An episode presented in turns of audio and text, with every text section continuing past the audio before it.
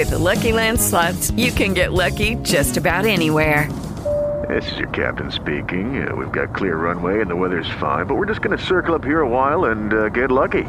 No, no, nothing like that. It's just these cash prizes add up quick. So I suggest you sit back, keep your tray table upright, and start getting lucky. Play for free at LuckyLandSlots.com. Are you feeling lucky? No purchase necessary. Void where prohibited by law. 18 plus terms and conditions apply. See website for details. Judy was boring. Hello. Then Judy discovered ChumbaCasino.com. It's my little escape. Now Judy's the life of the party. Oh, baby, Mama's bringing home the bacon. Whoa, take it easy, Judy. The Chumba life is for everybody. So go to ChumbaCasino.com and play over 100 casino style games. Join today and play for free for your chance to redeem some serious prizes. ChumbaCasino.com. No purchase necessary. Void where prohibited by law. 18 plus terms and conditions apply. See website for details. O AVC em crianças não é comum, mas pode ocorrer em algumas circunstâncias. Este é o tema do CBN Saúde desta semana com o médico neurocirurgião pediátrico Ricardo de Oliveira. Qual a incidência de AVC em crianças no Brasil e em qual idade é mais prevalente? O acidente vascular cerebral é um evento que também pode ocorrer na infância. Sim, mas é uma situação rara, com incidência estimada de 1 a 6 casos para cada 100 mil crianças por ano. É bem mais frequente no período neonatal, ou seja, até 28 dias de vida, com incidência de um caso para cada 3.500 nascimentos. Nos prematuros, temos mais casos relacionados aos problemas vasculares. Entretanto, o AVC pode ocorrer em qualquer faixa etária pediátrica. A gente sabe que o AVC atinge mais os adultos com doenças pré-existentes, como diabetes e pressão alta. E no caso das crianças, quais são as principais causas? O acidente vascular cerebral, o AVC, é definido como uma perda súbita da função cerebral causada por uma diminuição do fluxo sanguíneo cerebral. Ele pode ocorrer em todos os estágios da vida, mas a apresentação, a fisiopatologia e as outras perspectivas clínicas são variáveis dependendo da idade do paciente.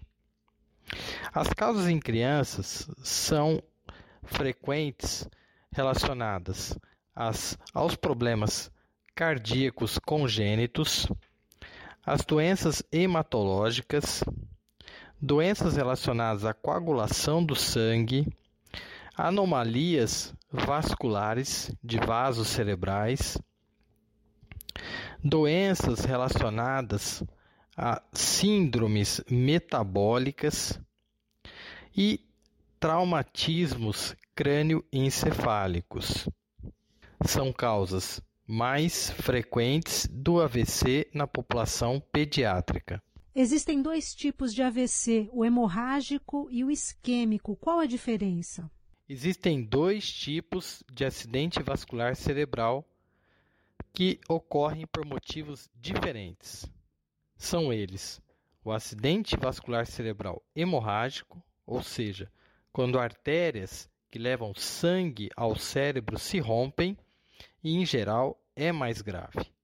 Ou o acidente vascular cerebral do tipo isquêmico, ou seja, são artérias que levam sangue ao cérebro que obstruem, ficam entupidas. E como eu disse, o acidente vascular cerebral hemorrágico é geralmente mais grave. Alguns quadros infecciosos, como por exemplo a meningite e a varicela, podem ocasionar o AVC em crianças?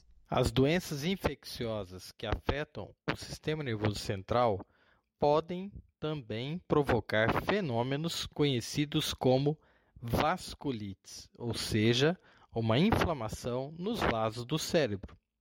Este quadro pode estar associado a uma hiperreatividade do sistema imunológico, que tenta, por sua vez, combater estes microorganismos.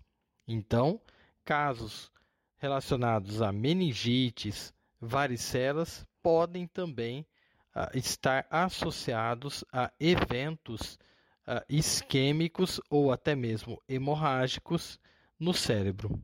E a Covid-19 pode desencadear um quadro de AVC nas crianças? Inicialmente considerado uma doença do sistema respiratório, atualmente está claro que a Covid-19 afeta múltiplos órgãos, incluindo o sistema nervoso. Diversos mecanismos podem explicar as manifestações neurológicas da Covid-19, incluindo um estado hiperinflamatório que ocorre no corpo, uma hipercoagulação disseminada ou até mesmo a infecção direta no sistema nervoso central pelo vírus e também alguns processos imunológicos após a contrair a COVID-19. Os estudos disponíveis até o momento mostram que a encefalopatia, ou seja, esta inflamação que ocorre no cérebro é a manifestação neurológica mais comum na Covid-19, mais presente também em pacientes graves com comorbidades e disfunções de múltiplos órgãos. A segunda manifestação neurológica mais comum da Covid-19 é o acidente vascular cerebral. Como os pais podem identificar o AVC numa criança? Os principais sinais de alerta para qualquer tipo de AVC na criança são a fraqueza ou formigamento na face, no braço ou na perna, especialmente um lado do corpo, confusão mental, alteração da fala ou do entendimento, alteração da visão, alteração do equilíbrio, coordenação, tontura ou alteração na forma de andar. Dor de cabeça súbita, intensa, sem uma causa aparente. É importante, existe uma palavra muito fácil chamada SAMU, S-A-M-U, S, sorriso. Peça para a pessoa sorrir e caso ela esteja tendo um AVC, sua boca provavelmente ficará torta. Abraço. Peça para a pessoa levantar os dois braços como se fosse abraçar alguém e ficar assim por 10 segundos. Caso ela esteja tendo um AVC, um de seus braços não responderá. M. Mensagem. Peça para a pessoa repetir uma frase que você falar. Pessoas tendo um AVC podem falar enrolado, não entender o que você disser ou mesmo dar uma resposta bastante confusa. U. Urgente. Ligue imediatamente para o SAMU 192 e solicite uma ambulância para a pessoa. É importante salientar a suspeita de que ele está tendo um AVC, pois trata-se de uma prioridade. Doenças hematológicas, como a leucemia e a anemia, também podem levar ao AVC? No caso das leucemias e outros tipos de cânceres, há um risco aumentado de acidente vascular cerebral. Em média, até 10% dos pacientes com AVC isquêmico apresentam câncer como uma comorbidade. Em relação às anemias, é importante falar sobre um tipo específico de anemia, chamada anemia falciforme, que é uma doença hereditária, ou seja, ela passa de pai para filho e é caracterizada pela alteração dos glóbulos vermelhos no sangue, tornando-os parecidos com uma foice, daí o nome falciforme. Essas células têm na sua membrana uma alteração e, com isso, elas rompem-se facilmente, causando anemia. O acidente vascular cerebral do tipo isquêmico, ou seja, aquele que há uma obstrução de uma artéria do cérebro, é uma das mais graves da doença falciforme e ocorre em cerca de 10% dos pacientes e corresponde a 75% dos AVCs em pacientes com doença falciforme. Quais são as principais sequelas do AVC em crianças? O acidente vascular cerebral na infância pode acarretar diversos tipos de sequelas, tais como alterações motoras, ou seja, dificuldade de movimentação de uma parte do corpo, pode ser da perna, do braço, ou até mesmo de uma metade de um corpo. Alterações do comportamento, na fala, entre outros. Entretanto, na infância, devido à plasticidade cerebral, terapias de reabilitação trazem grandes benefícios, permitindo menor morbidade, melhor qualidade de vida e saúde emocional para a criança e seus familiares.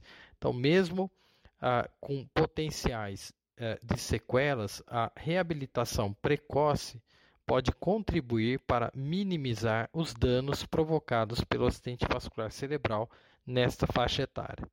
E nos recém-nascidos, quais as causas? Tem como identificar esse problema durante o pré-natal? Em geral, a principal causa do acidente vascular cerebral nos recém-nascidos está relacionada à prematuridade, ou seja, bebês que nascem antes da 38ª semana de gestação. Existem, contudo, casos mais raros em que observamos sangramentos ainda dentro do útero. Isto pode ser diagnosticado através da ultrassonografia gestacional. Nos casos de bebês que nascem prematuramente, as unidades de terapia intensiva neonatal têm reduzido de forma muito satisfatória o risco de AVC nestes recém-nascidos, através de terapias eficientes que reduzem a incidência de hemorragias nesta faixa etária. Em quais situações existe a necessidade de uma intervenção cirúrgica? O neurocirurgião tem um papel importante na avaliação e na tomada de decisão sobre a estratégia de tratamento. Existem casos com necessidade de intervenção cirúrgica de emergência e outros casos que podem ser tratados clinicamente com medicamentos. Contudo, o neurocirurgião deve ser consultado quando existe qualquer tipo de AVC na infância, seja do tipo isquêmico ou hemorrágico. A avaliação especializada de um neurocirurgião permitirá que eventos que podem ter o seu tratamento feito através de algum tipo de cirurgia seja confirmado ou não.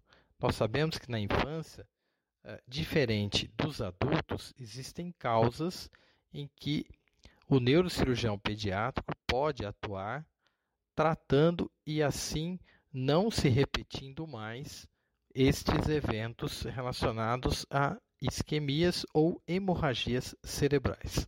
O AVC em crianças é o tema do CBN Saúde desta semana com o médico neurocirurgião pediátrico Ricardo de Oliveira. Valéria Rain para o CBN Saúde.